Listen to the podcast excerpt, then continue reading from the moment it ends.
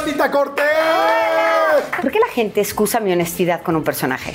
No es un personaje, esa soy yo. O sea, en casa, ¿cómo les explico? En casa las mañanitas son a voces. A las muchachas bonitas te las cantamos así. Y si te desafinabas. No, no.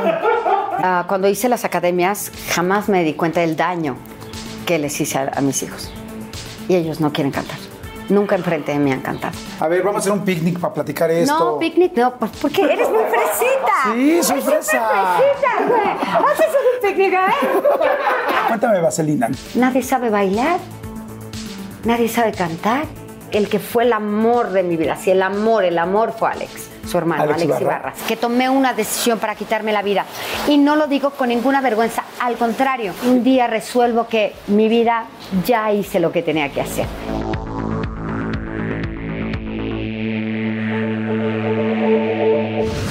Hola, ¿cómo están? Pues bueno, un episodio más. Estoy bien emocionado porque es una persona que he visto desde hace mucho tiempo en el teatro, en la tele. Pues definitivamente es la reina de, las, de la comedia musical. Imagínense nada más aquí en México. Más de 42 años de trayectoria. ¿Se puede imaginar lo que es eso?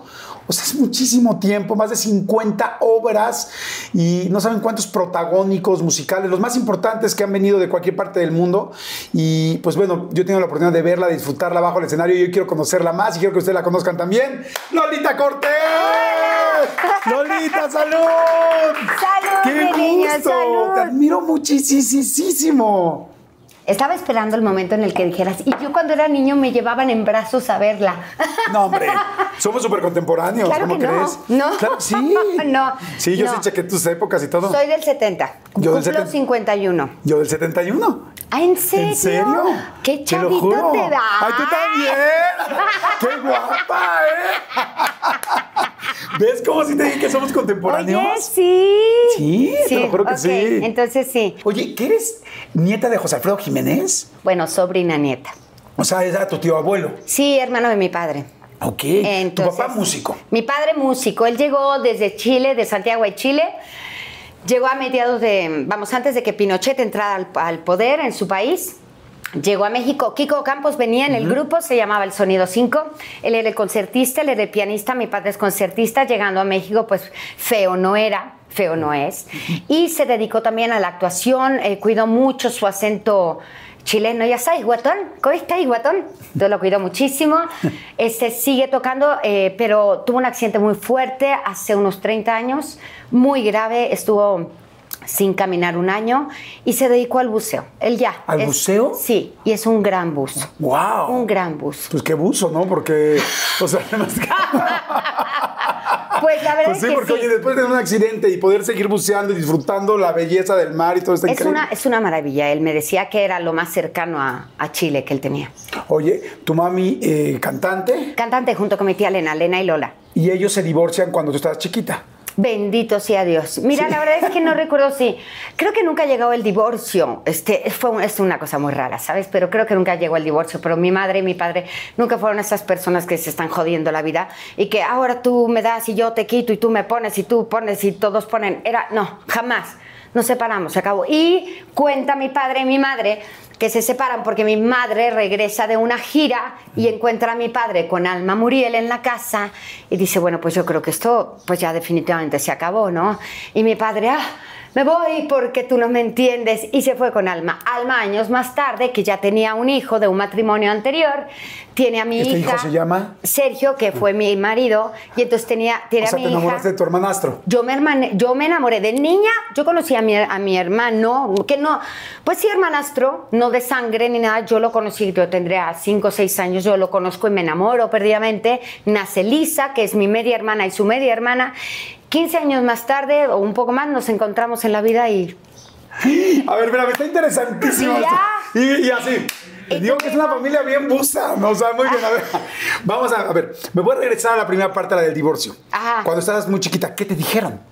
Oh, que mi padre se había ido de viaje. Entonces yo recuerdo que mi hermana y yo veíamos para la ventana y pasaba un avión y le decíamos adiós, papá, adiós, adiós. Porque nadie nos decía absolutamente nada. Y tú sabes que era una época que los niños, con los niños y los adultos a un lado, nadie tenía por qué hacerte partícipe de absolutamente nada. Este ¿Te fue dolía? muy difícil. Me dolía porque lo, yo lo eh, siempre lo he amado muchísimo, muchísimo.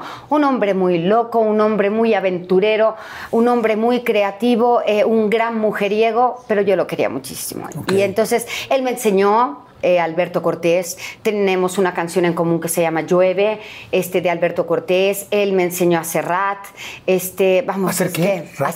a- a- Joan Manuel Serrat. Ah, Manuel Serrat. Dije, hacer rat. Dije, dije, es un, nuevo tipo de tap. Dije, esta mujer sabe tantas cosas. Si Dije, dije Alberto Cortés, ¿para dónde va la plática? Dime tú. Sí, para cerrar, para, cerrar. Evidentemente.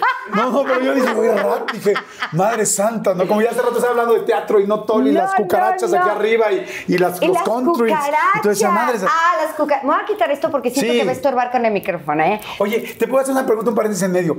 Siempre que yo te veía en la academia y que te veía en todo eso y que te veía con todos estos vestuarios y todos atuendos, Ajá. ¿así eres o era un show? Te ayudo, corazón. Pues mira, lo que sucede es que, eh, ah, ¿sabes? Cuando firmas el contrato y no ves las letras rojas, Ajá. es eso.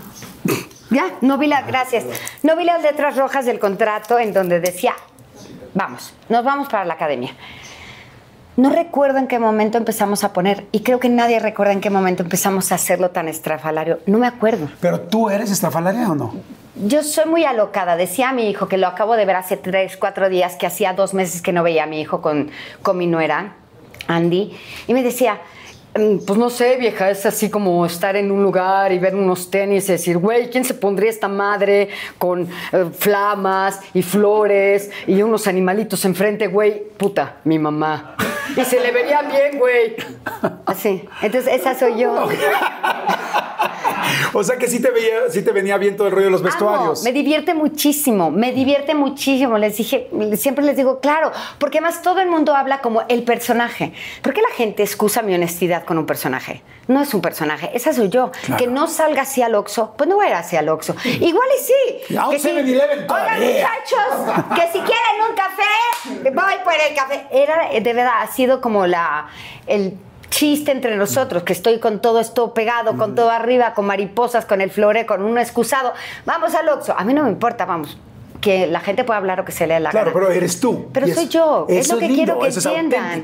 Soy yo, soy una persona que se tatúa, que se pirsea, que está buscando de alguna manera eh, verse diferente. ah, no me gusta verme igual todo el tiempo. Y esto además, pues lo hacen, ¿qué te digo? Cada fin de, o cada fin de semana que lo hacían y ahora diario. Me divierte mucho. Ok.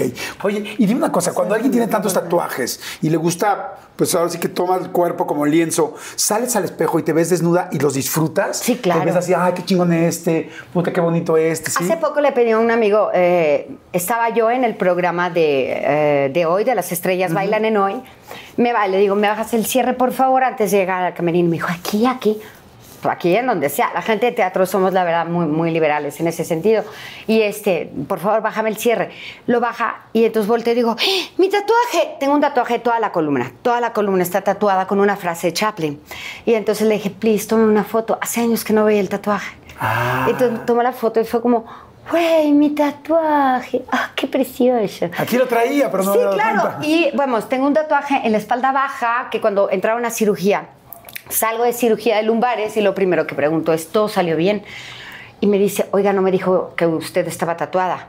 Que así le dije, ¿qué hizo? Y él fue como, un, ¿qué hizo? De, ¿Qué hizo? Y yo, en, justo en el centro de mi cuerpo, tengo balón y pelota. Son unas alas de ángel y un eclipse, porque son tan diferentes. Y ahora dicen blon y plta. No saben lo que dolió ese tatuaje. Cinco horas. No manches. Para que me lo echen a perder. Pero bueno, estoy bien. Y, y- No Oye, sabes. ¿qué dice la frase de Chaplin? Dice un día sin sonreír es un día perdido en inglés y en letra cursiva. Ok. Un día sin sonreír es un día perdido, Perdido. y ojo plom y pluta para que sonrías todos los días. Y plta. y no le dijiste al hijo de su pluta. No, ¿cómo crees? No, lo vio pelota, que pelota estaba. Pelota es tu hijo. No, balón. Balón es tu hijo. Por artículo, checa el artículo. El balón, la, La pelota. Entonces, por el hija. artículo, ajá. Se llaman Mariano y Dariana. Y entonces pelota estaba afuera. Me dijo, todo salió bien. Me dijeron que todo salió bien. Tú tranquila. Le dije, oye, balón, digo, pelota, ¿me puedes checar por favor la espalda? Está todavía tapada. Ábrelo, ábrelo, no importa, ábrelo. Le dije, creo que me movieron el tatuaje. No, lo abre ese. ¡Ah! Se mueve la risa. ¿Qué pasó? Güey, soy puta. Y yo. Dije la mierda. Bueno, pero que ya estoy bien. Que que ya hasta puedo montar a caballo. Ah, como Sí, tengo rancho. Ya. Oye, y dime una cosa, ¿y por qué balón y pelota? Ay, es una, una historia bastante estúpida. Pelota, este, balón era nano, porque no podía decir Mariano. Él nunca puede decir Mariano siendo niño. Entonces le dijimos nano, nanito, nano, nano, nano. Dale, nace pelota. Y entonces balón le pone Dariana. Y pelota, pues empieza. Vamos, tú pensarías que de una persona como yo van a nacer hijos liliputienses. Y la verdad es que empezó a crecer y a crecer y a crecer. O sea, ¿qué está pasando con esta niña? Y entonces no quería dormir. Y a mí ya me había pasado con balón que no duerme. Y entonces yo en la leche le ponía avena. Yo que se duerma, por el amor de ¿Avena? Dios. Avena, claro. Y yo que se duerma ya y se dormía. Y yo, buenas noches, ah, ya. Entonces a los 10 meses era una cosa muy grande. Y entonces la llevo con el pediatra y dice el pediatra, ¿le está poniendo avena a la leche? No.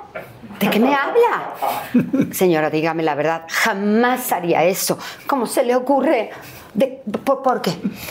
Porque la niña tiene un sobrepeso terrible. Tenía 10 años, 10 meses. Pesa lo que un bebé de un año. Dios mío, yo creo que son los genes. Yo en Alma Muriel, yo creo que son los genes. Salgo de ahí, yo, ¡Oh, ¡puta madre! Y yo, entonces yo estaba cagada de la risa, porque decía, pobre niña, es, vamos, que es niña, está gorda, va a entrar a dieta. Ahora le falta la menstruación y sin novio. Chingó a su madre la niña. Dije, sí es niña. Y entonces balón. Y le empecé a decir, mi pelota, miren a mi pelota. Y mi mamá, Dolores, no le digas así a la niña, se llama Dariana. Ay, bueno, entonces, el balón. O sea, y güey, ¿qué? Jamás me imaginé que 100, 20 o 300 mil años más tarde yo les dijera balón y pelota. Y es que no me acuerdo de Mariano y Dariana, son nombres muy difíciles.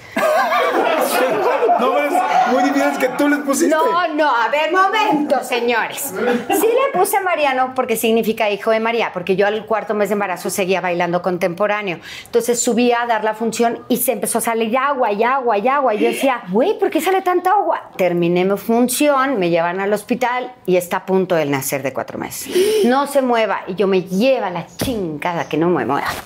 Entonces, así me quedé los otros meses. Afortunadamente, solo fueron cuatro porque fue ocho vecinos. Y no, tampoco me quedé eh, acostada. Por supuesto que no. Ah, o sea, a mí, ¿lo quito? Lo quitas. Ok. Y entonces este, yo seguía, venía una contracción, me tomaba el medicamento y se relajaba. Bueno, entonces este eh, balón nació a los ocho meses sin ningún problema. Y se le puso María, Mariano porque significa hijo de María. Yo se lo ofrecí a la Virgen porque lo estuve a punto de perder. Este, Y Dariana es como se Mariano. lo puso Balón porque Balón quería, siempre quiso ser músico. Es un excelente artista, incluso dibujando el día, de verdad, es- está, está, está muy cabrón, mijo. Y entonces dibujaba y él le puso yo. Me están sacando a la niña, que se la llevan, que ciérrale la panza a la señora, porque ni piensen que salió por ahí, ninguno de los dos, olvídenlo, eso está igualito. Y entonces, ah, no, ni más, no Habría cuánto- que ver, habría que ver, No, digo, porque aquí no, nada no. más se dice y Te uno lo nunca juro, sabe. yo vi un parto visto desde ahí y yo me quería morir, porque además tomé el psicoprofiláctico para educarme acerca de todo esto y entonces cada que viene una contracción es como si le taparas la nariz al bebé, por eso Dije, ¿y por qué mi hijo pasa por algo así? La chinga que le toca vivir y yo todavía lo voy a traer así. Están imbéciles. Cesárea. Además, balón nunca se volteó. Con balón subí 8 kilos y con pelota 25. Güey, éramos la vaca y el pollito. O sea, era una cosa que decía, bueno, ¿y qué me pasó? ¿Qué? La vaca y el kilos y pollito. 25 con... A lo que iba, Balón le puso el nombre a su hermana porque era Mariano con D de Dat. Para los que sepan, los DATs fueron los precursores eh, del ¿Los cassette. Ajá. Entonces es Dariana con D de Dat. Y yo me chingué porque yo tenía mi nombre bien bonito. Se fue a la mierda. ¿Y el papá no opinó de los nombres? Estábamos ya por separarnos y a mí no me importaba si opinaba o no. Ok, muy bien. Me Muy gusta, bien. ¿eh? Bien. Me gusta esa actitud. Está viendo esa actitud. Esa es la que tienes que tomar. Esa, esa actitud tienes que tomar. Perdón. Oye, qué interesante está todo esto. Entonces, a ver. me- Retomemos. Sí, retomemos. Este, que queden cerrado. Así no. ok, nos vamos a cerrar. Entonces, mi papá me Ok, enseñó. mi papá me este, enseñó, Cortés, Alberto Cortés. Y entonces, muy buena vibra con tu papá. ¿Cómo te sentiste en el momento en que tú viviste ese momento donde llega tu mamá y ve que está Alma Muriel y todo ese rollo? ¿Tú estabas consciente de esta situación o no? Ay, te quiero tanto. Me estás cayendo muy bien, ¿eh? no Ay, me gracias. callas muy bien, Ah, pero no. me estás cayendo muy bien. Bueno, qué bueno. Perdón, este, ¿en serio crees que yo supe algo? Mi papá jamás habló mal de mi madre, mi mamá jamás habló mal de mi padre y Alma y mi mamá eran grandes amigas. Le habla, eso sí lo recuerdo. Mi Alma le hablaba a mi mamá, le decía, "Ay, Lolina, no has visto a Ricardo, no ha llegado a dormir. Ay, Alma, no sé dónde está." Era maravilloso. Alma se va, eh, empieza Alma como una gran actriz que fue, además una señora encantadora. Estaba haciendo Drácula con eh, Enrique Álvarez Félix en el Manolo Fábregas y se entera que hay audiciones, ya se había separado de mi papá, se entera que hay audiciones para Anita la huerfanita y es gracias a Alma que empezamos a hacer comedia musical. Mi mamá no se había dado ¿Tu cuenta. primera, ¿Tu primera obra fue En Anita? 79, Anita la huerfanita en el Manolo ¿79? Fábregas. Sí, en el Manolo Fábregas. Tenías nueve años. Sí. Estabas chiquititita. ¿Y cómo entraste? Pa- pues por audición. Cuenta mi madre, eso sí. Sí tengo recuerdos de A audición. ver, los nueve sí, audición. O sea, claro. también no friegues, o sea. Sí, pero no las conté, güey. A mí qué me importaba. Y este, y entonces canta. Yo recuerdo que me aprendí una canción de, de Helen Reddy. Eh, amaba yo a Helen Reddy y a Barbara Streisand. Y te- entonces mi mamá escogió esta de Helen Reddy, eh, You're My World. Y entonces pues yo no sabía inglés y yo me aprendí el guacha guacha.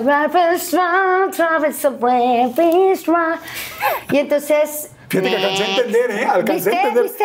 O sea, tanto- Pero next, fuera. ¿No? Y entonces ponen a todas. Yo no sabía si me habían aceptado, si no. ¿Quién Pero, baila tap? ibas ilusionada, tenías ganas, te daba lo mismo, te mandaron, era porque te mandaban en tu casa. Me dio lo mismo, mi mamá estaba afuera esperándonos, no dejaron a las mamás entrar. O sea, pero ¿Quién- tú sí querías estar en el teatro. Pues si nunca había estado en el teatro, ¿cómo sabía si quería estar? No sé, pues te No, pregunto. me daba lo mismo. amado, Yo no, sé, yo este, quería saber. No, la verdad es que daba lo mismo. Alguien baila tap y eso sí lo recuerdo perfecto. Estaba la línea, estábamos en el Manolo, en el escenario, alguien baila tap y yo hice así. Y entonces Maureen Allen hace la coreografía, hace una coreografía, un paso de tap. ¿Quién lo puede hacer? Paso al frente, trum, lo hago. Y puedes hacer además esto, lo hago. Mm, a ver esto, tu, tu, tu. Eh, pullbacks, hice los pullbacks. ¿Qué son pullbacks? Como ya vas a estar. ¿Qué es pullback? Es un, es un paso, pero Ah. no lo puedo hacer ahora. Ok. Pero está el pullback. Entonces hice el pullback y volteé y dijo, la necesito. Yo no cantaba, yo no afinaba, yo no nada, la necesito. Y fue un, ándale puto.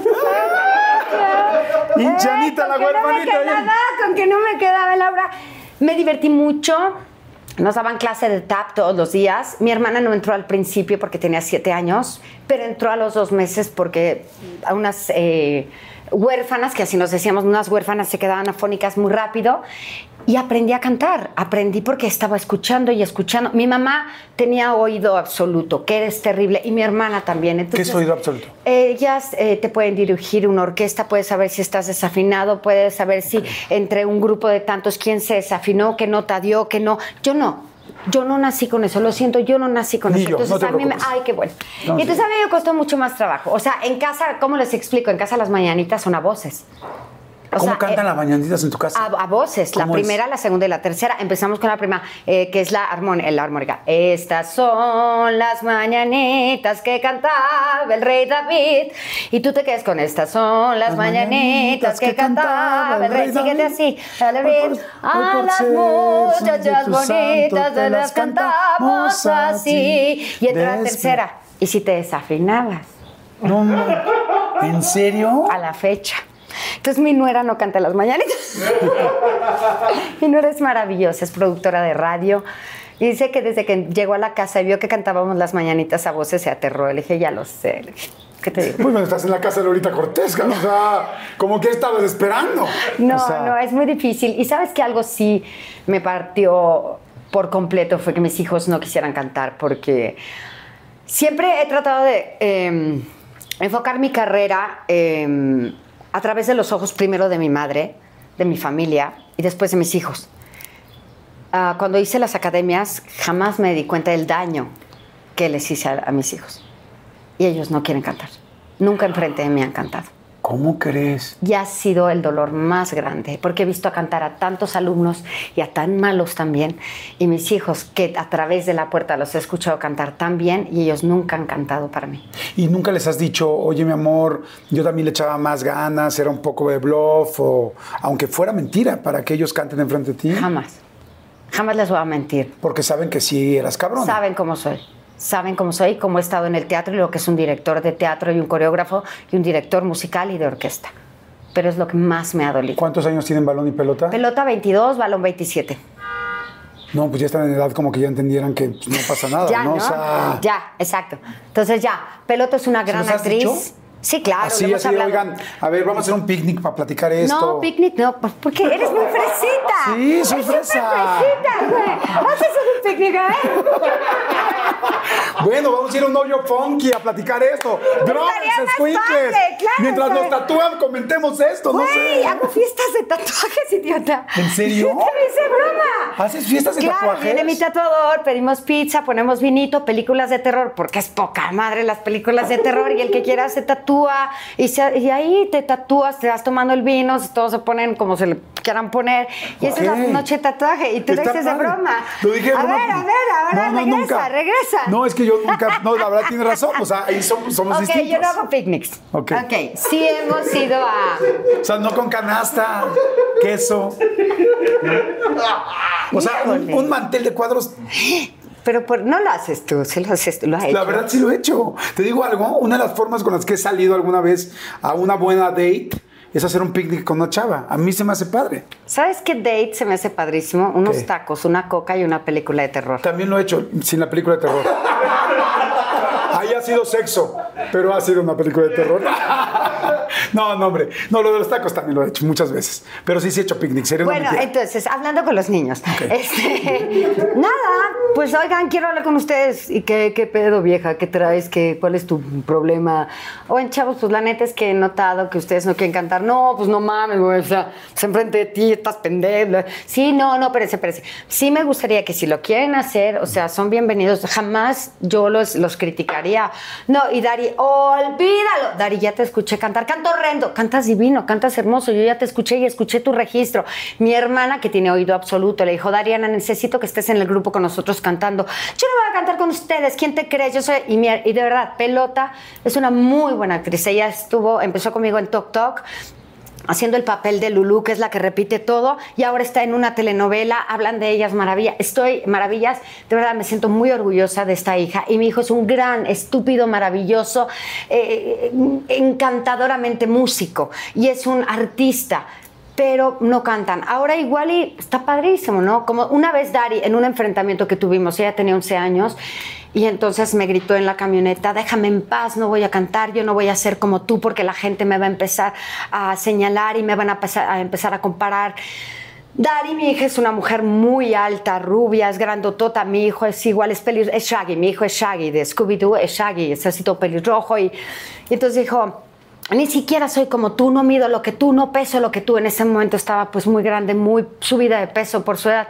Ah, este, lloraba y lloraba y lloraba en la camioneta, recuerdo una noche, y le dije, por favor no llores, no te pido que seas como yo, te pido que seas lo que tú quieras ser y estoy para eso, para que tú cumplas tus sueños, los míos no. Yo estoy, tal vez ya cumplí los sueños de unas personas, ahora tú cumple los tuyos, por favor. Y lo hemos hablado cientos de veces, no te preocupes, pero no en un picnic. Eh, o sea, sí hemos ido, vamos, que les cuento, que nos encantaba ir al Parque Hundido.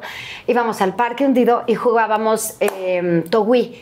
Y nos encantaba jugar Togui. Togui es un, porque ya vi tu cara. Togui es una, es, eh, está hecho de piel, está cosido, está hecho por nosotros, por artesanos mexicanos, y con unas plumas arriba para que le dé el impulso. Y es con la mano, como si jugaras, este, no sé, Badminton. badminton. Y es con la mano, y es el togui, que lo venden en todas partes, es padrísimo y es de nuestros artesanos mexicanos. Ah, qué padre. Y entonces nos llevamos, ya sabes, las tortas y que tu chesco, que yo no soy de caviar y de eso, pero que sí, que tu chesco, que tu torta, que tu queso de puerco, que tu lo que quieras. Claro. Oye, sí sabes que eres un genio, ¿no? No. Yo creo que todos ¿Te lo han dicho genios. mucho o no? No. Bueno, yo te lo digo. Muchas gracias. Yo te voy a decir una cosa. Tengo 49 años y tengo... ¿No dijiste que tenía? ¿Cuánto nos dijo que tenía? 49, te dije que ah, sí, 71. 71. Discúlpame, Ajá. me confundí. Conozco a mucha gente, mucha. Soy una persona muy sociable, me encanta conocer gente Sí, he visto. Y, y eres un genio. O sea, lo reconozco Oh, inmediatamente en los primeros dos minutos. No me ha pasado con muchas personas, porque lamentablemente hay pocos, pero lo eres. O sea, ahora que te conozco un poquito más, estoy entendiendo por qué eres quien eres y por qué la gente habla de ti como hablan. Muchísimas Fíjate, hasta gracias. hoy lo estoy entendiendo. Pero mira Porque qué dicen padre las cosas y qué que lindo, dicen. Y qué, y qué- y- y qué lindo, y qué lindo poder tener la oportunidad de conocerte más. Te agradezco muchísimo. Te lo agradezco muchísimo. Oye, cuéntame Vaselina, entraste a Vaselina. Es que Vaselina es como un genérico, o sea, como que es el, la canasta básica de los, de los actores de, de comedia musical. Fíjate que, ¿sabes qué es lo que pasa? Admiraba yo mucho a Julissa. No, la admiro mucho. Es una mujer que me dio muchísimo, es una mujer que me hizo aprender y amar no solo la comedia musical, la ópera rock. Es una mujer que, dio, que ha dado tanto al teatro, que ha dado tanto a, a- a tantas cosas. Para mí tenerla enfrente, recuerdo la primera vez que mi mamá me la presentó, yo quería morir de felicidad, porque es el momento en el que agradeces que hayas tenido una carrera, era muy corta, pero lo que he hecho, o sea, de verdad, esto que he hecho me llevó a conocer a esta mujer y después te presento a mi mamá, Rita Macedo, ahí morí. Claro. Morí. ¿Por qué? Porque además yo tenía una educación eh, filmográfica, musical, teatral, de todas partes, que conocía perfectamente a quién me estaban presentando. O sea, no eran desconocidos para mí. Yo sabía de dónde venía, de dónde venían y yo sabía a dónde estaba entrando. Y entonces viene la decepción. Porque yo sabía dónde estaba entrando. Pero ellos no saben quién estaba entrando. Pero ellos no sabían o no les importaba quién entraba. Juli se habló con mi mamá, esto me lo cuenta mi madre, le dice, Lolina, así le decían a mi madre, Lolina, yo no le, puedo, no le puedo dar a Lola, sé lo que Lola es, sé lo que Lola vale. ¿Por qué? Porque coreografió Martin Allen, que fue el mismo de, de Annie. Yo no le puedo dar a Lola un papel, porque los personajes ya están dados.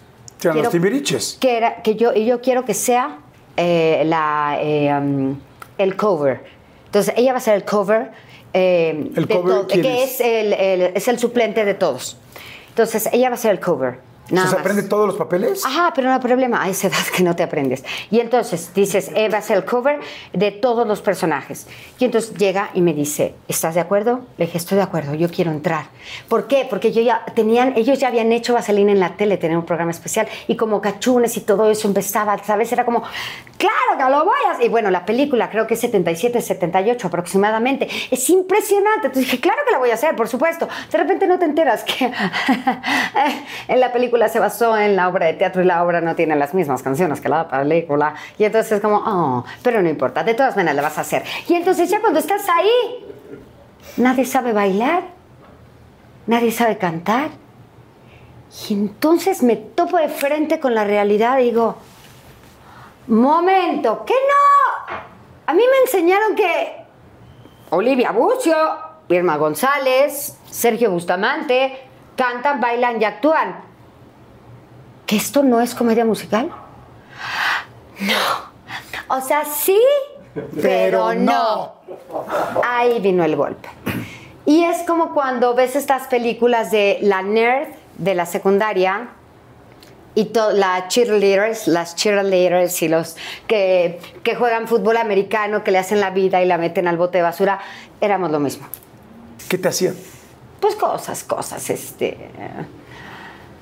Tijereteaban el vestuario, este, um, ponían eh, toallas usadas en el espejo. ¿Toallas femeninas? No, las toallas con las que te haces así, y sí me sentía mal. Ok, ok. Entiendo, toallas Pero tienes femeninas. razón, tienes razón, debí de decir femeninas.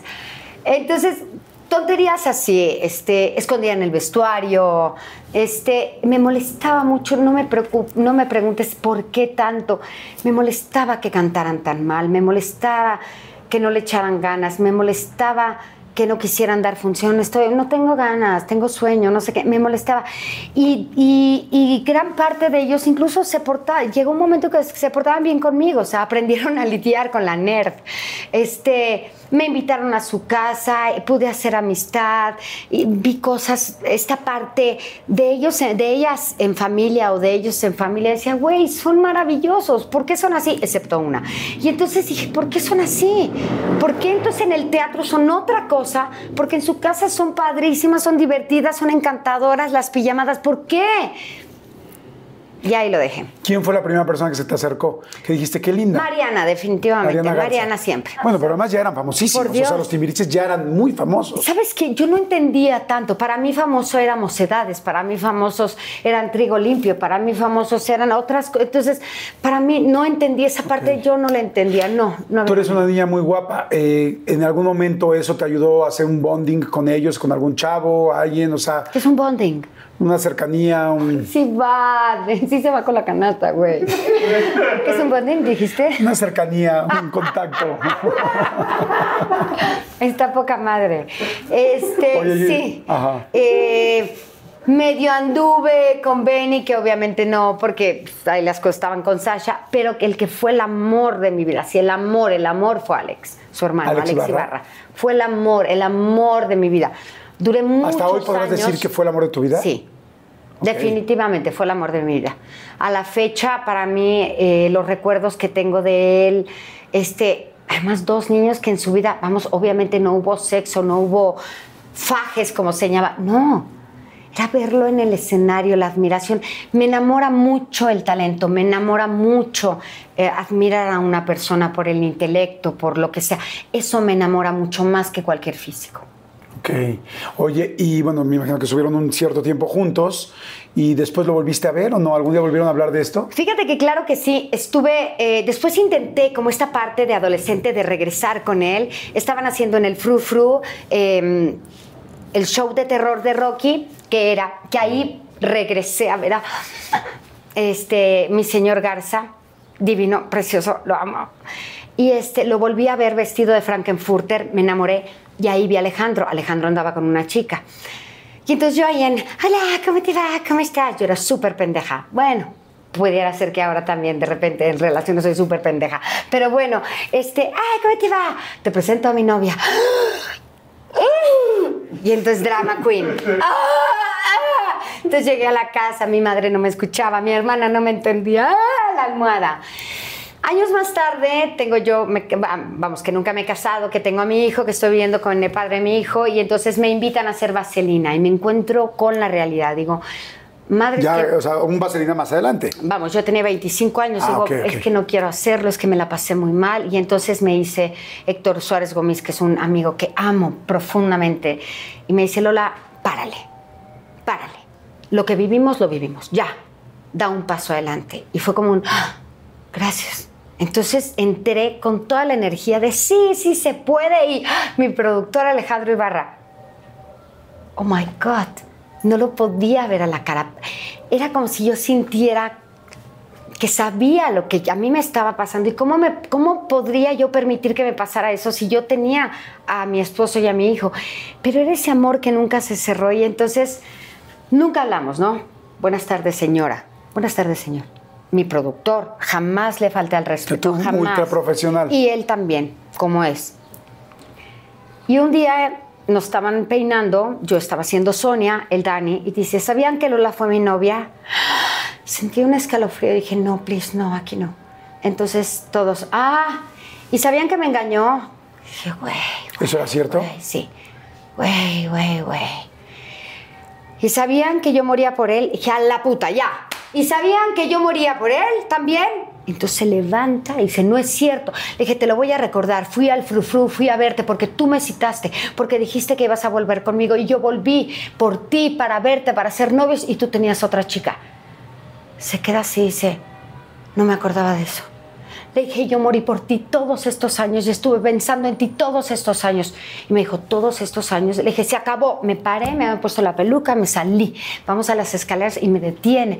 Le dije, no, no vamos a hablar de esto. Le dije, tengo un hijo y tengo un marido y yo no voy a hablar de esto, pero sí te voy a decir una cosa, yo moría por ti y eras el amor de mi vida. Entonces me agarra las dos manos, le digo, no, porque nos caemos. No. Nos caemos por las escaleras. Tercera llamada. Comenzamos. Tenemos que estar ya para entrar. ¿Estás bien? Los dos en el piso. Estoy bien. ¿Tú? Sí. Ah. Hicimos la obra. Se terminó, se terminó la obra y me dijo, ¿todo bien? Todo bien. Nunca más hemos vuelto a hablar. ¿Cómo crees? Nunca más nos hemos vuelto a topar. Yo nunca más lo he vuelto a ver. Este, y te repito, esta parte de que no hubo como un clic, dije, va, que me queda clarísimo, no hay ningún problema, ahí se acabó. Claro. Y después, este, bueno, el papá de tus hijos, eh, tu hermanastro, platícame cómo es esa historia. es una historia muy, muy, muy simpática. Nos encontramos en una gira, yo estoy de gira con Plantón en Monterrey, y entonces yo a, tiempo antes le había preguntado a mi hermana, oye, que es de Sergio, Sergio se fue a vivir a Monterrey, estamos en Monterrey, me dicen, oye, que tu hermano viene a saludarte a Camerinos. ¡Po! ¡Mi hermano! Y entra un hombre que desconozco, subido de peso, barba y bigote, y yo en, ¿ah? ¿Qué es esto? Y hola, que soy tu hermano, que ah, qué lindo, ah, estás, lindo, estás lindo. Entonces era como, ah, ¿qué le pasó? Y entonces hay una parte en uno que dice, güey, nunca me tiré al hermanastro, me lo tengo que tirar ahora. Sí, porque en realidad no tenía ninguna línea consanguínea. No, no oye, que el hotel que está muy feo, pues que no me gusta, pues vente a vivir a mi depa. Bueno, pues es que no tenía nada que hacer. Y así como en tus dates, pues yo no fue de un date. Me quedé una semana. ¿Esa noche? Sí, claro. Es que no lo puedo dejar ir. Dan, dan. Una semana, adiós, que te vayan, bye. Me regresé a México. Dos meses más tarde, tocan a la puerta, abro yo. Y me dice, hola, me vine a vivir a México. Oh my God. Y el hotel está muy feo. Y el hotel está muy feo, ¿no? Y el, hotel, no, perdón, que su familia en México y yo, estoy, ¡qué padre! Y de repente ya tenía novio y yo, ¡oh! ¡oh! ¡oh! Y. era Alex ¡Eh! Y entonces, vamos, que una cosa que lleva a la otra, ¿no? Manejando, mi madre manejando, porque yo no manejaba, yo manejé muy tarde, que no me gustaba. Dolores, necesito hablar contigo. Sí, dime. Sergio vive en la casa. Oh, no te había dicho. Sí. Ah, ok, se acabó. That's it. Ya. Tuvimos dos hijos. Wow, muy bien. ¿Cuánto tiempo estuvieron juntos? Diez años. ¿Y tú eras más grande o más chica que él? Más chica, tres años. Pues estaban perfectos. Sí, este, y fíjate que fue muy triste porque nos llevamos muy bien. Es un hombre simpaticísimo, es un hombre encantador, es un hombre talentosísimo, es un gran ser, eh, ser humano, tiene un gran corazón, lo quiero muchísimo, pero ya no nos llevamos. O sea, dimos para, o sea, completamente diferentes. Ahora, en el momento, nos vemos con mucho gusto. No somos amigos, pero eso no quita que creo que nos tenemos un gran cariño y un gran amor. ¿Él se volvió a casar? Ninguno de los dos.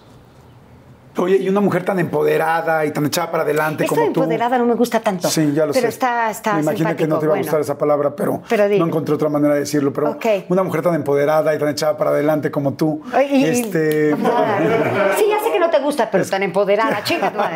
es que no encontré. Es que otra vez, por segunda vez, no encontré otra palabra. No la digas. Solo no la digas. Hay otra mujer con tanto poder como tú.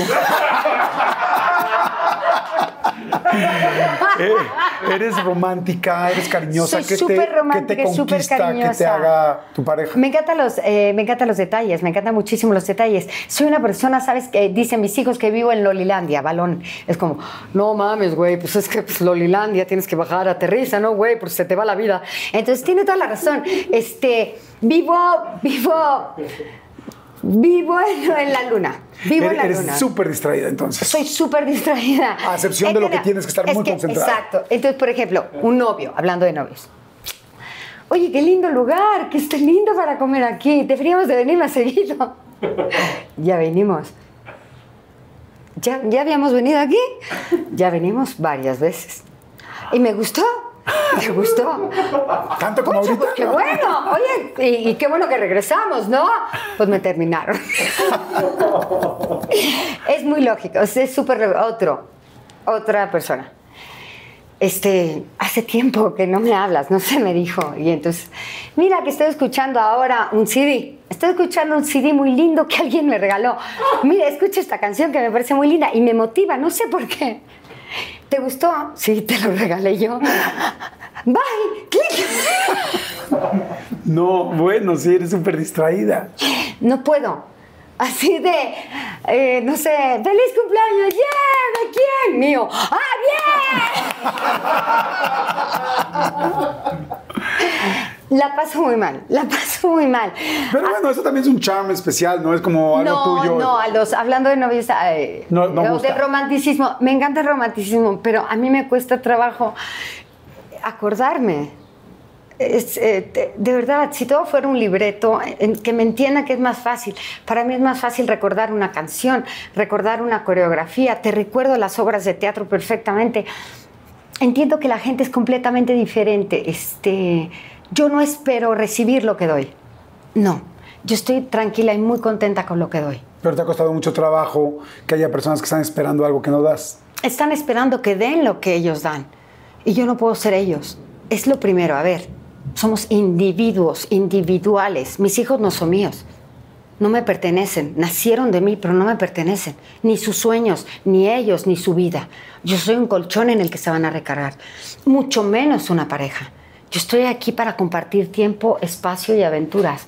Yo no, yo no te voy a exigir, a exigir, porque más la palabra exigir.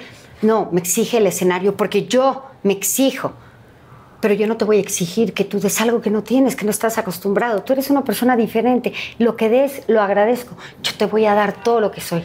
Todo lo que soy y más. O sea, si yo te llevara un picnic, ¿lo aceptarías? Sería lo que yo podría dar. Ok, este me parecería muy simpático, pero yo te puedo asegurar que yo para estar aquí hoy contigo me he tomado una hora buscando qué me iba a vestir. Soy una persona que está en pants, que está en tenis, que vive en crocs, que, que no se maquilla, que no se peina, porque para mí maquillarme y peinarme significa el trabajo. Yo no soy exageradamente hippie, este, amor y paz, este, si vamos a pisar, si está lloviendo, cuidado con los caracoles porque salen y no los quiero que lo- y no quiero que los pises, este, los mosquitos, no mates esos mosquitos, o sea, en la casa, ¿no? Amo que estén las arañas patonas en las esquinas porque se comen a los mosquitos, entonces ellas comen, me cuidan a mí y todos hacemos simbiosis. Y si mejor vamos al cine, Película de terror, película de terror. ¿Vas a ir a una película de terror? a mí no me gustan las películas de terror. Se acabó esta relación. Se acabó No me gustan. el intento. No me gustan las películas de terror, pero sí estaría dispuesto a ir Amo, por ti. amo las películas de terror. Te- Creo que tengo ahí una, una, una pasión y mi hijo odia. Eh, la última película de terror que lo llevé y se levantó y me dijo, chinga tu madre. Fue Actividad Paranormal 2. Y yo, güey, estuvo padrísima, ¿a poco no? Está poca madre. Ching, pero mal. Sí, salió. Mal, mal. Y le dije, güey, ¿qué tal los efectos? Y me dijo, mal, ¿no? Ya va. Y yo ayer incluso estaba para dormir y ya me quedé dormida a la mitad, ya ni siquiera la pude ver. Este, mi hermana tiene una anécdota que cuenta que se levanta a las 2 de la mañana y oye. Entonces Lau decía, estamos viviendo juntas, como te dije, ¿no? Entonces Lau decía, ¿qué es eso? ¿Qué es eso?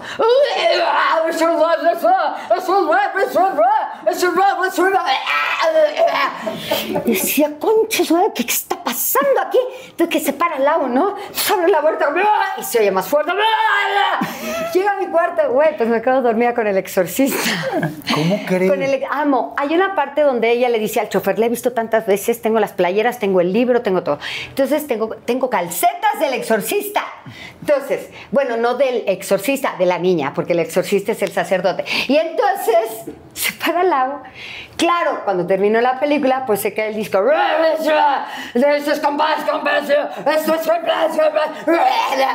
Entonces lo apagó, dijo, odio a Loli. Y se fue, ¿no?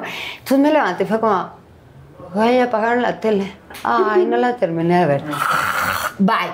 Oye, qué increíble, qué padre que te gusten todas esas cosas y que seas tan expresiva. ¿Sabes qué estaba pensando Oh, ahorita? perdóname, eso sí, tengo un problema. Soy, soy como muy sparky. ¿Sabes qué es Sparky? Perdón. Es- Ah, ¿verdad?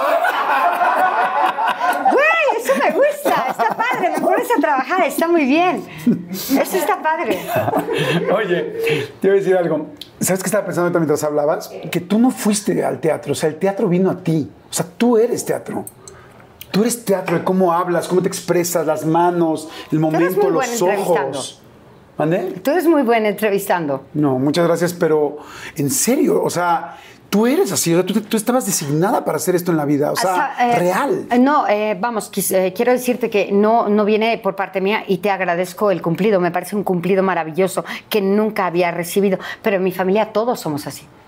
Si hablas con mi hija o si hablas con mi hermana, mi hermana incluso tiene un problema muy grande, ¿no? Entonces, su problema es, yo venía caminando, la, la- la- quinta, abrí la puerta, y entonces la puerta no se abría. Y entonces cuando la cerré, slap. Entonces yo dije, oh, ¿qué pasó? Y entonces alguien afuera, entonces le dices, ya, güey, ya, güey, ¿qué, qué? Esa es mi hermana. Y entonces mis hijos, Balón, güey, Balón es un eh, stand-up comedy. Es impresionante, pero todos somos mi, ma- mi madre. ¡Lolina! Lola, Lolina, cierra la puerta. La puerta se cerró detrás de ti. Y tararirari. Y todos así. ah. Palabra que le decías a mi madre, palabra que cantaba. Todos, ¿eh? Vengo de una familia muy extraña. Qué interés, no, pero, pero qué padre, o sea, qué, qué gran suma. O sea, ahorita que pienso la próxima vez que te vea en un escenario y te vea levantando la mano así y haciendo y haciendo todas estas tonalidades de voces y arriba, El abajo día y que yo tal, ponga la mano así en el escenario me voy a sentir muy mal. Pero me voy a acordar Bueno, de si ti. la hiedra venenosa, sí.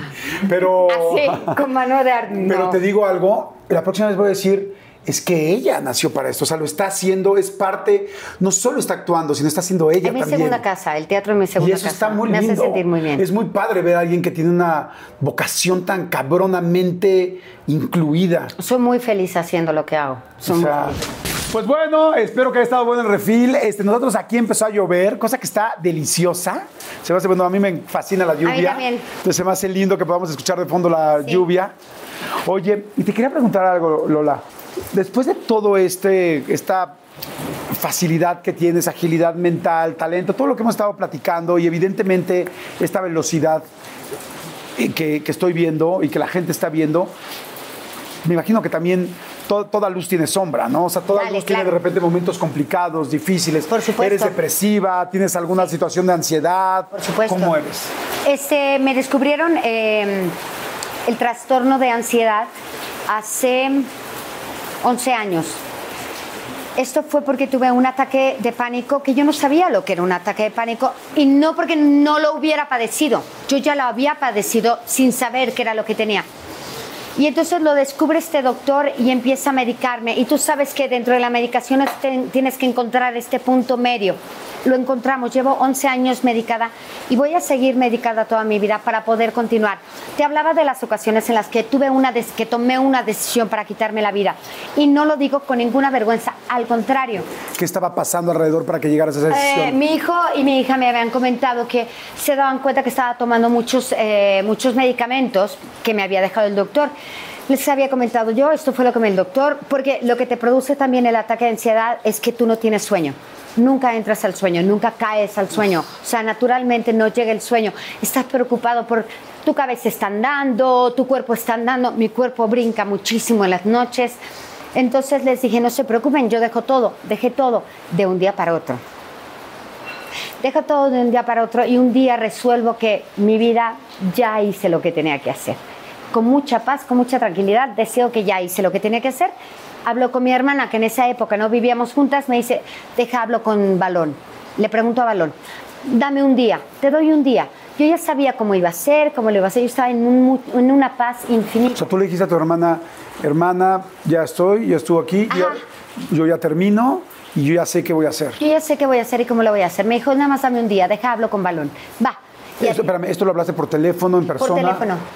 Y entonces me, eh, me dice, dame un día. Claro que sí, mi madre no sabía, mi madre estaba con nosotros en ese momento. Al día siguiente eh, me llama Balón, me dice, oye, oye vieja, este, bueno jefa, pues estaba yo pues checando, ¿no? Andy y yo, que es mi nuera, Andy y yo checamos esto del trastorno. Pues sí, mira, te deriva al suicidio, te deriva esto, te la, tra, tra, tra. Oye, vieja, tómate los medicamentos, no hay bronca, por nosotros no hay problema, te entendemos, tacatá, tacatá, tacatá. Entonces en ese momento le dije, de verdad es que no hay problema, no hay ningún problema. Empecé a tomar los medicamentos nuevamente Viejo, en cuestión de tres días, yo estaba como si nada hubiera pasado. Ahora, lo que hace esto, lo que hace las pastillas, que son antidepresivos, es que si, yo, si tú me ves ahora Speed, porque soy como Speedy González, si tú me ves Speed, yo sin la pastilla soy súper Speed. Lo que hace es calmarme. O sea, ahora yo estoy calmada. Yo te puedo decir que en un trastorno, o sea, si yo tengo un ataque de pánico ahorita, para mí significa que estoy muriendo. Mi miedo es la muerte. Ah, no sé si ustedes se han enfrentado estando en un avión, estando que se mueve mucho y tienes miedo de morir y viene un vacío y tiene un... Yo lo puedo vivir, me puede durar cinco horas. Wow. Entonces yo pido una, siempre pido, por favor, sean condescendientes, porque yo te puedo ver así y yo no sé qué traes adentro. Entonces ustedes me pueden ver arreglada, me pueden ver que hoy al así el cabello, que no se me ve la peca o se me alcanza a ver un poco, pero ustedes no saben lo que puede traer por dentro. Entonces yo estoy tratando con la gente, también hago esta, esta labor humanitaria de necesito por favor que seamos humanos. No se ve. Entonces, por favor, no hablemos de los zapatos del de enfrente si no te los has puesto, ¿no? Completamente. ¿Y cómo estás ahorita? ¿Estás feliz? ¿Estás contenta? Estoy muy contenta, ¿sabes? Estoy muy contenta. Me ha costado muchísimo trabajo. Vamos, alguna vez, eh, vamos, de todo lo que Einstein se ha dicho, en la crisis, él decía, la crisis te lleva a crear, la crisis te lleva a un momento eh, maravilloso. Por eso necesitamos que... Eh, estar en un momento de crisis para poder tener un momento maravilloso. Pasamos por un año terrible, terrible para nosotros, eh, sobre todo en mi caso, y lo he, em, eh, lo he abierto, esto el público lo sabe, este, yo he buscado trabajo eh, como una persona de limpieza, una persona que hace muy bien la limpieza, así que vamos, iba a ser difícil que me contrataran porque no podíamos entrar a la casa de nadie, pero me faltó el seguro social para entrar a una panadería, maldita sea, no tengo seguro social. ¿Fuiste a una panadería a pedir trabajo? Claro que sí. ¿De limpieza ahorita en la mitad de la pandemia? Claro que sí, porque es que no había nada, no teníamos... No había dinero. No había dinero. Es que los shows acabaron todos. No, no, no, y además, eh, desafortunadamente tenemos esta... mm, esta costumbre de ver a estos artistas en la alberca diciendo, no tengo nada que hacer, maldita pandemia. Y yo, discúlpeme, pero en la pandemia no tenía una alberca. Eh, me di cuenta de que un socio mío me estafó terriblemente, me dejó en la calle, mi hermana y yo buscando casa, este, yo con mis ocho perros, que yo decía, vamos, con que me, yo pensaba irme a un refugio, yo mientras les hacía el quehacer, cuidaba a los perros y me daban un cuarto para, mí, para mis perros. O sea, puse todas, todas, todas y afortunadamente encontramos este lugar.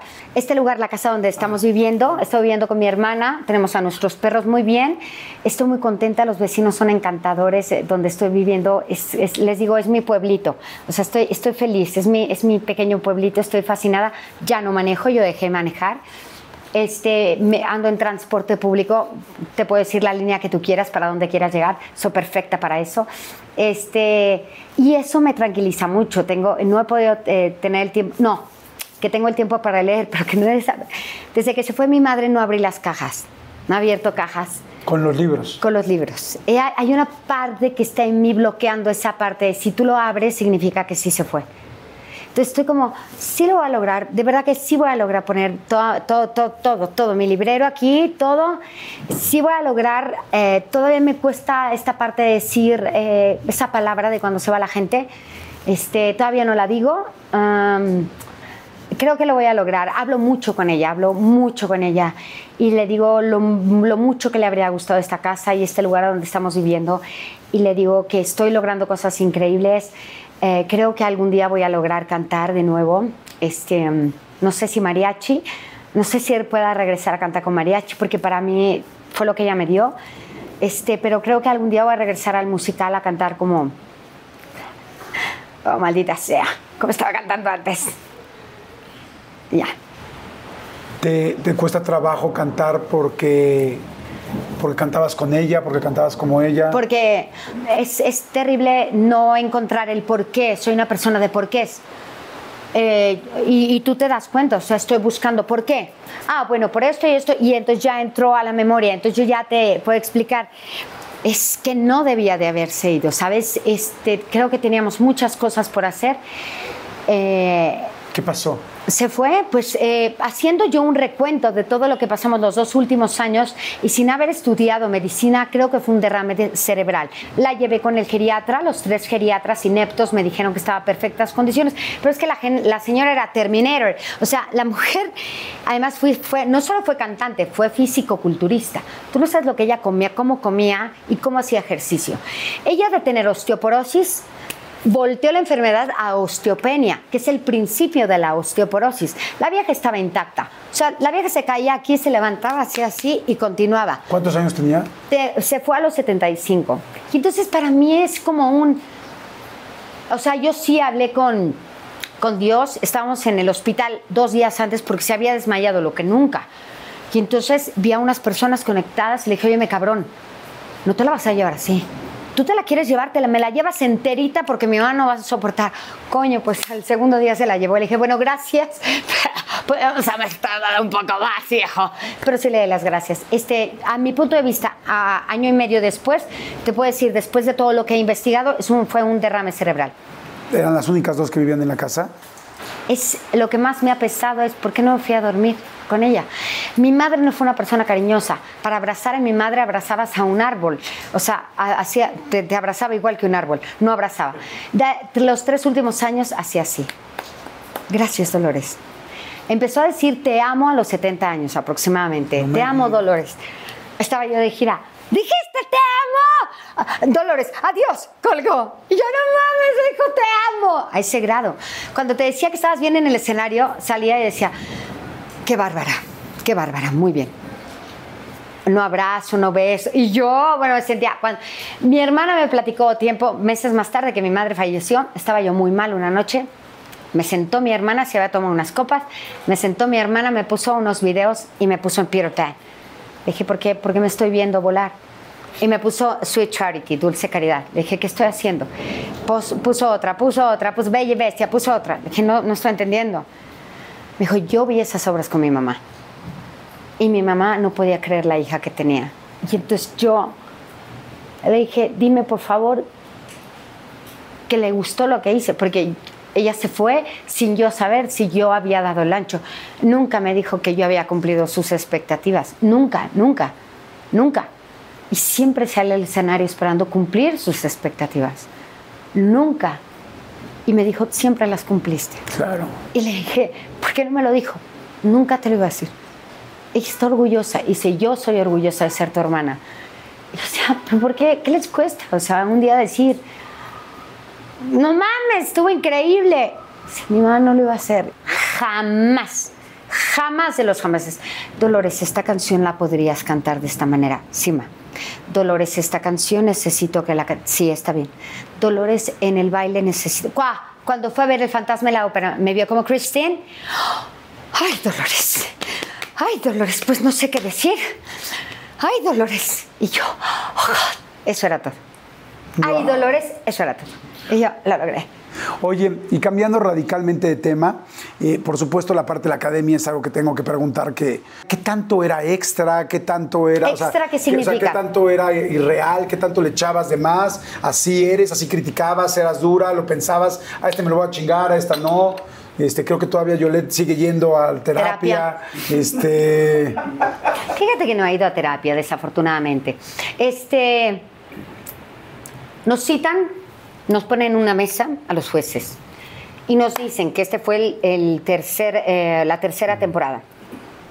Y nos dicen, estos chicos vienen con muchísimo talento, queremos lo mejor de ellos. Es todo lo que dice Giorgio Arezu, que fue nuestro productor. Te voy a hacer un paréntesis.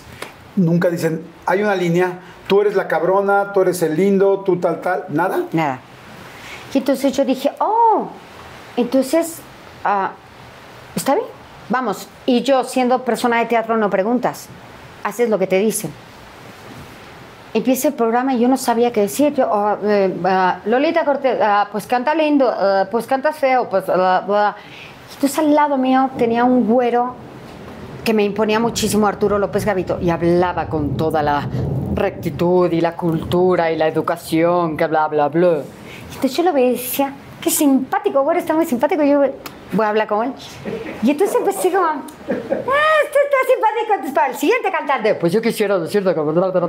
Y yo, está simpaticísimo. Y entonces viene la tercera generación en donde cana Carlitos, Carlos Rivera. Viene la cuarta generación que yo ya me lo sabía. Momento, yo sabía el reality desde acá, o sea, como crítico. Ya me sabía el revés al derecho. Jamás esperé que alguien me fuera a contestar. Es que me contestas y a mí me pones celón. O sea, yo les digo, a mí me puedes decir lo que quieras, pero a mi hermana no la tocas. Es así. Yo soy barrio. O sea, órale, va, soy barrio. Y me contesta la niña. Yo y le- yo, ¿what? Y entonces, pues le contesto, pues me ha contestado, pues le contesto, me contesta, le contesto, me contesta, bla, bla, bla. Y no hay nada que me guste más que me esté retando mentalmente. Me encanta el reto mental, me encanta, me encanta, agradezco el reto mental. En esa época, nuestro, di- nuestro productor y director, Giorgio Arezu, se había ido de vacaciones, regresa porque lo llaman, porque esto es un hitazo. Nos junta Sarkis, Mimi, Gabito y yo. ¿Qué hicieron? ¿Qué pasó? Entonces levantó la mano, como me enseñaron en la escuela. Montessori. Entonces, Montessori, y entonces sí. Pues yo le dije que se fuera porque no sabe cantar. Y entonces le dije, pero no se preocupe, a partir de ahora le voy a decir que canta muy bonito. Me dijo, no, te tienes que seguir por ahí, Lola. Tú ya no puedes bajar de ahí. Dije, en la que me acabo de meter.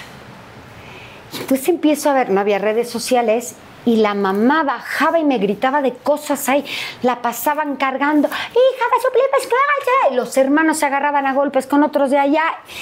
Era una locura. Mi mamá iba a todos los conciertos, mis hijos chiquitos iban a los conciertos. Entonces nos sacaban esco- es que- con escolta para que no nos fueran a hacer daño.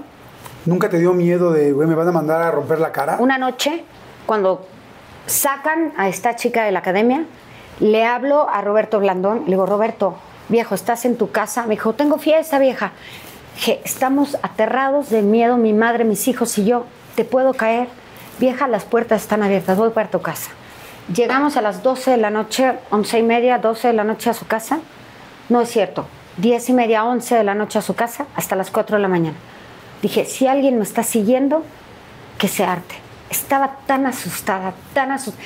Paraban los coches y me gritaban de coche a coche, chinga tú, eres una... De coche a coche, no por no escondiditos atrás de una foto, no, no, no, frente a frente. Oye, yo opino, ¿qué tal, qué tal? Y entonces yo escuchaba y decía, bueno, pues yo opino, ¿qué tal, qué tal? Y opino por esto y esto y esto y esto, esto. Tan, tan. La verdad es que la pasamos muy mal.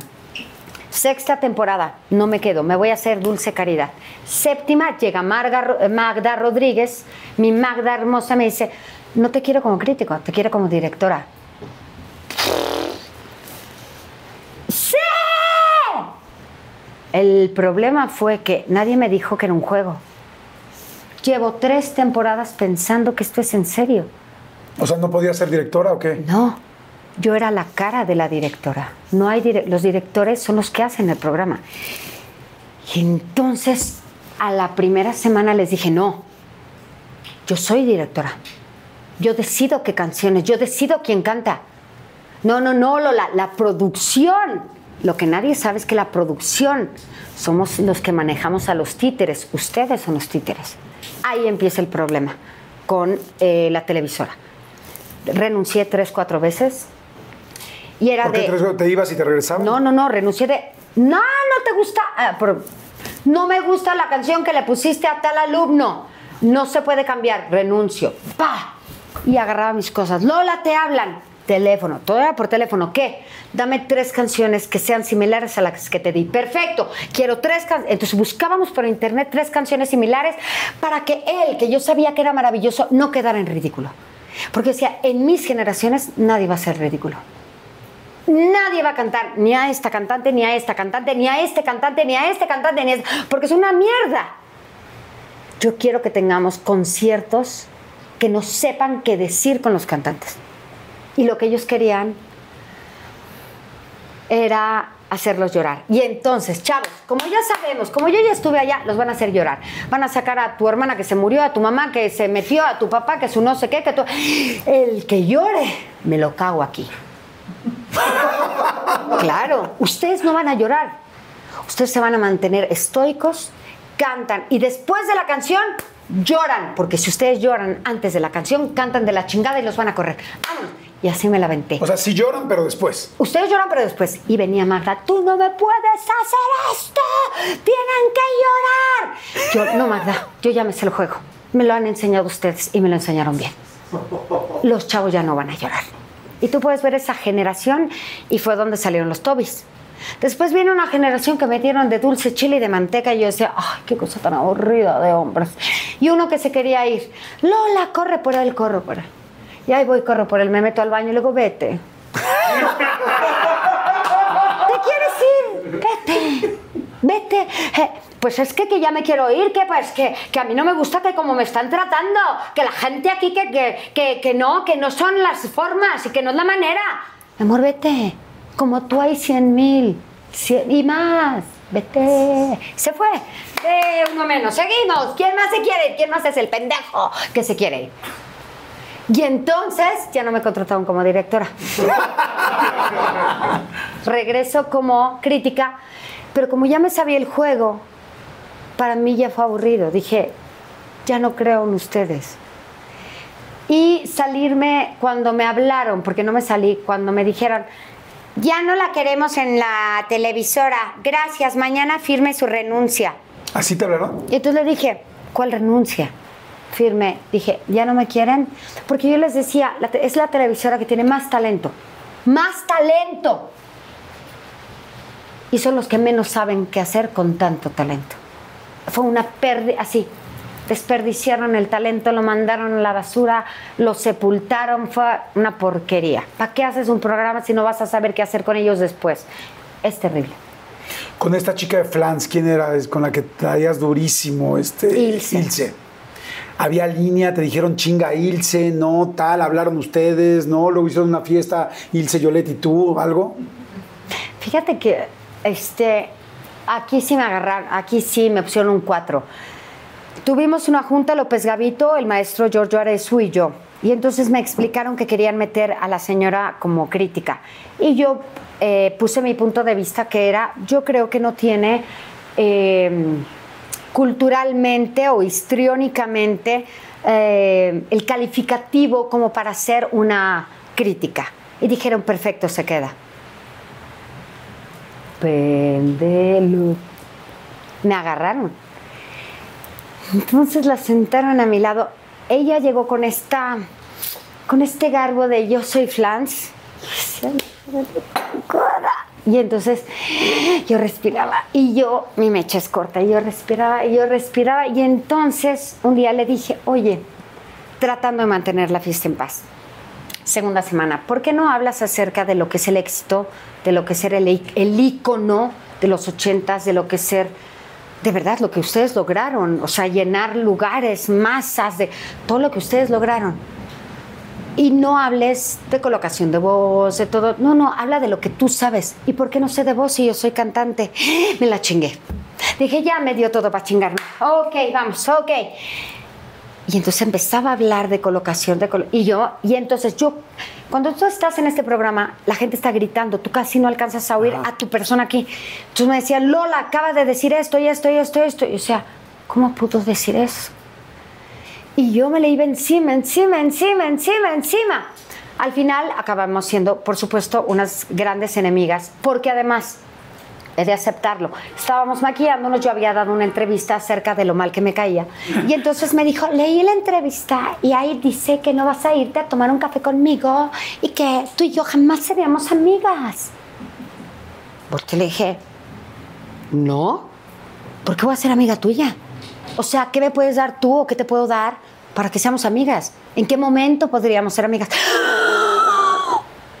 Y las sales para la señora, las sales. Y yo me fui Y entonces, como yo hago mi picnic con tortas de jamón de, de, queso de puerco. de puerco. y el señor con caviar, ahí se notó la diferencia y que lo siento.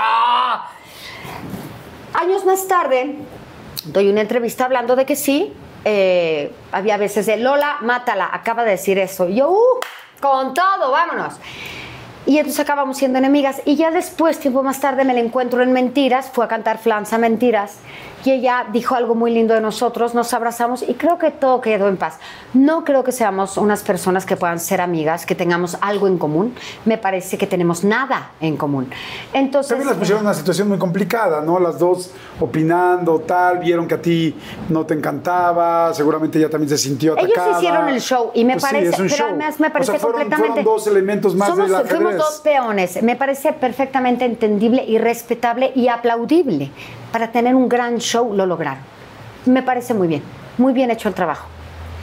Oye, y ahora, en hoy que estuviste de crítica, Ay, me la pasé muy bien. El ambiente fue maravilloso.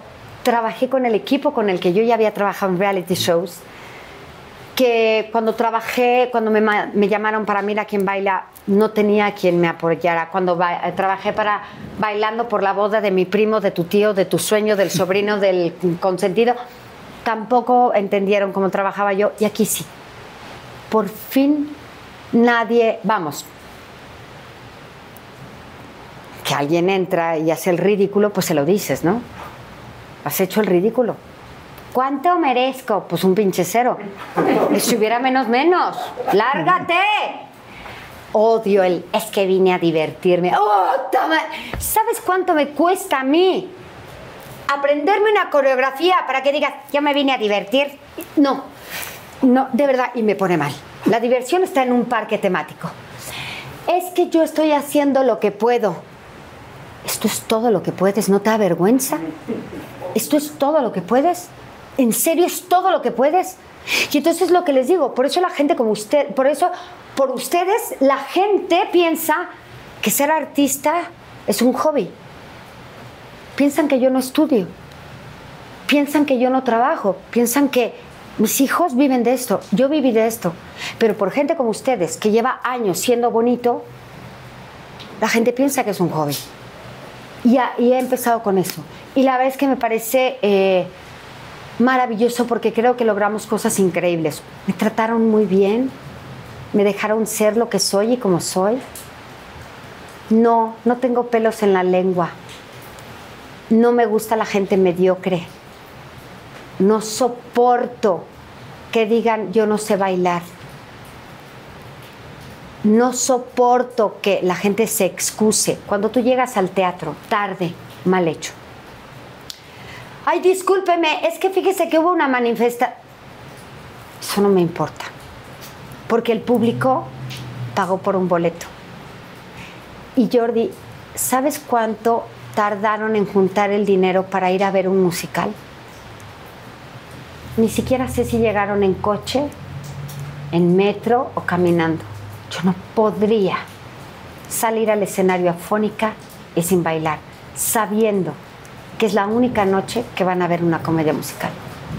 wow. Tienes toda la razón. Por eso, por eso estás donde estás y por eso has hecho lo que has hecho. Gracias.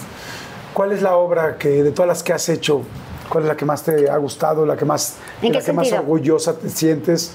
Ser la Bella y la Bestia llegó en un momento en mi vida en el Fue 97. fantástico, porque fue la primera obra, que yo me acuerdo que yo te fui a ver y fue así de, wow, los efectos, tal, La Bella y la Bestia, una ultra producción.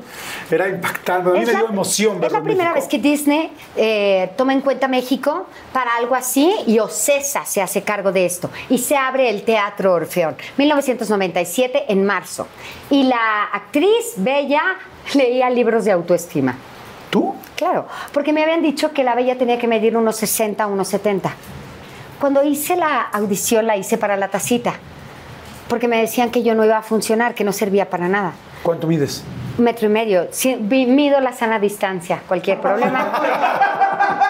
Entonces, este, yo en mi sana distancia fui a hacer mi audición, no quedé, me fui porque me apaniqué. Me habla el que era mi marido, Sergio, me dice, Dolores, te conseguí audición para hoy, ¿fuiste? Ay, es que yo considero que no estoy hecha para el musical. Ve ahora, ay, maldita sea. Entonces me vestí y fui. Dije, Ay, disculpen, ya sé que no es el Día de las Bellas, pero es que ayer no pude venir y sé que hoy es de los gastones. Quisiera que me escucharan. Pase. ¿En serio? Ok. La mente, como no está preparada para el miedo, porque no tenía miedo, porque yo sabía que no me iba a quedar, me pone una canción y la canté. Segunda canción, la canté. Tercera canción, la canté. ¿Te puedes ir al estudio de allá para que te monten otra canción? Sí, y la canté. Me mandan a la siguiente, al callback, voy a la siguiente audición y entonces me meten a un salón de ensayos y empiezan a llegar las bellas. Unos 70, cinturita, cadera, busto, pelazo, caraza, uñazas, piel hermosa, yo llena de pecas, tenía ya dos tatuajes. Y empecé como en... Y en eso dije, me voy. Yo no soy la bella. Y en eso dicen, número 25, soy yo. Pase. Dije, chingman, ya no me fui. Qué bueno, les canto y me voy. Entonces, cante. Se ponen a platicar. Y tú en medio, en tu crucecita así. ¡Cante! Tú así. Y en eso, ¿nos puedes cantar la canción que se te montó el día del... ¿Sabe qué? Busqué el CD, pero solo viene el de la película. Bueno, ¿sí te acuerdas? Sí, sí me acuerdo. ¿La puedo leer? Sí. Yo ya sabía que no me iba a quedar, me he ido metro y medio. Es hogar, si aquí tengo que estar encerrada. Tan, tan. Gracias. Bye. Me fui. Ya. Te hablan. Ríen. Sí, diga. Ay, queremos eh, eh, pedirle por favor venga al Palacio de los Deportes eh, porque le, tiene que hablar con usted el señor Compeán. Claro. Llego. Buenas tardes, señor. Oye, Lola, pues muchas felicidades. Nos da tanto gusto que estés con nosotros. Ay, a mí también. ¿Cómo está? Pues se me quedó viendo. Lo recuerdo tan... Es tan vívido. ¿No te enteraste? ¿Qué pasó? ¿Pasó algo? ¿Está bien? ¿Usted está bien? Lola, estás con nosotros. Te digo que estás en teatro, o Pero es que, güey, le dije, sí, si estoy con ustedes, pues estoy aquí. Pero algo está bien. Necesito hacer algo. ¿Le faltó algo? Lola, eres Belle. Está padrísimo. Le dije, ¿es amiga de Bella? Algo tiene que ver con Bella. Dice, Lola, eres Bella. Y tú todavía hubo un momento que si hubiera habido el Me Too, lo demando. Y ya sé. Perdón. Y entonces hace, Lola, Disney dice que eres bella en México. Y cada noche, Jordi, que bailábamos Bella y Bestia, y yo me sentaba y me recargaba en mi vestido amarillo y hacía, tran, Sia, apláudanme porque soy bella, soy bella. Hasta ahí yo no podía, no, no había manera que, que yo pudiera entender, soy bella, con mi metro y medio, malditos, soy bella. ¡Wow! ¡Ay, qué bonito! Lo logré, con un pinche metro y medio. Oye, nada más tengo una pregunta.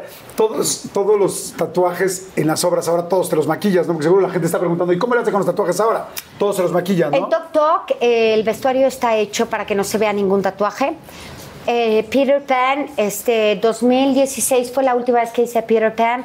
Como él vive en la selva, pues está sucio, entonces casi no se ven. Este 2011 eh, tapamos algunos tatuajes, mentiras, pues no me dan los papeles donde se ven los tatuajes. Oye, te quiero enseñar algo, te quiero dar algo. Pues son- Ah, por eso estás viendo tanto para allá. Estoy esperando que llegue alguien que volteas mucho para allá. Sí. Después te cuento las veces. Está bueno. Perdón, soy súper... Te agradezco mucho a nombre de toda la gente, a nombre de toda la producción, a nombre de todas las personas que están viendo Gracias la a ti, entrevista. eh, de verdad, muchas gracias. No, ha no, sido no. una gran entrevista. Jamás imaginé que fueras así, jamás imaginé que me la fuera a pasar tan bien. Este, y bueno, pues lo que ven es lo que hay. Eso es, eso es más más de lo que habíamos visto y ya habíamos visto mucho. Muchísimas gracias. Y vayan a Tok Tok. Sí, Por favor, está padrísima. Y voy a estrenar otra, reestrenar, que se llama Niño Perdido. Te comenté, es una obra maravillosa en el Teatro Shola que ya se va a abrir.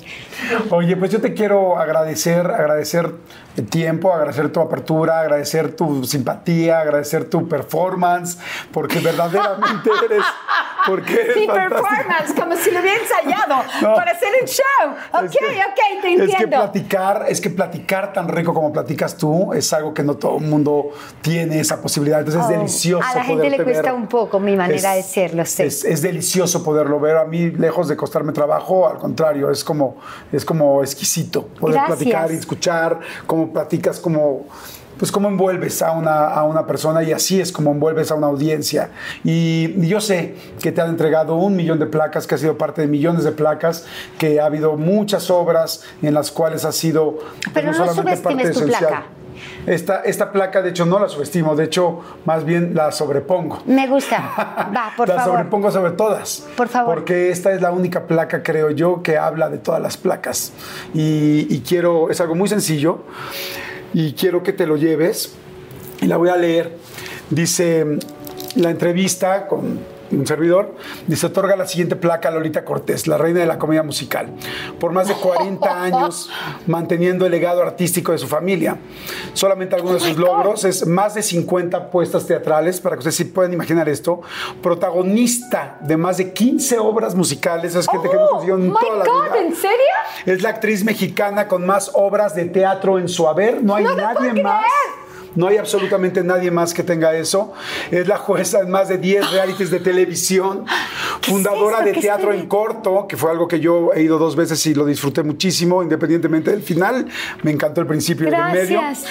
Miles de emociones arrancadas al público, miles, verdaderamente miles, y miles de textos aprendidos desde ese primer, desde ese gran tabique que te llevaron, o de los primeros tabiques que te llevaron en tus primeras audiciones. Una vida entregada al teatro, y hay muchas obras, puede haber muchos nombres de, otras, de muchas obras, pero esta, esta en específico, para mí se llama México, porque no, yo creo que pocas personas en la vida que han ido al teatro, o que amamos el teatro, los que lo amamos, los que han ido y los que han ido a fuerzas y han terminado felices, no han sido tocados en algún momento por ti. Son demasiadas obras, es demasiado talento, es demasiado trabajo, es demasiadas chingas, son demasiados guiones, son demasiadas vicisitudes y problemas que tiene uno que enfrentar para lo que tú has logrado. Por eso no, no hago menos mi placa. La hago como un paraguas de todo lo que has hecho. Porque en serio, muchas gracias.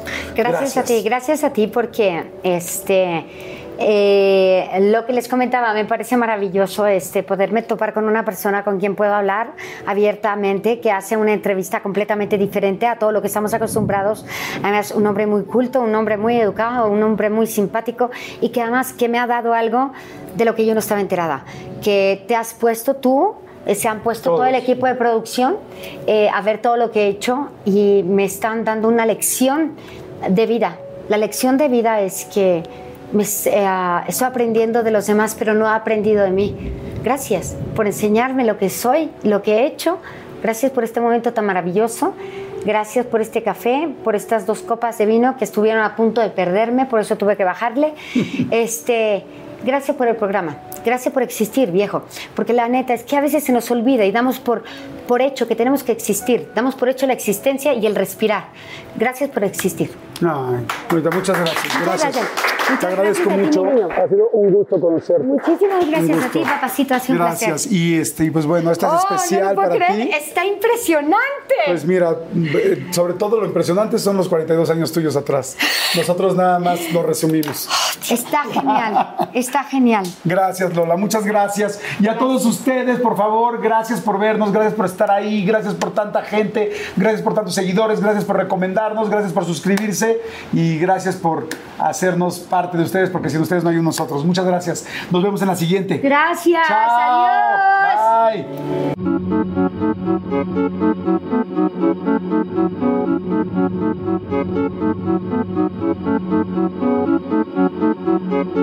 Bye. Thank you.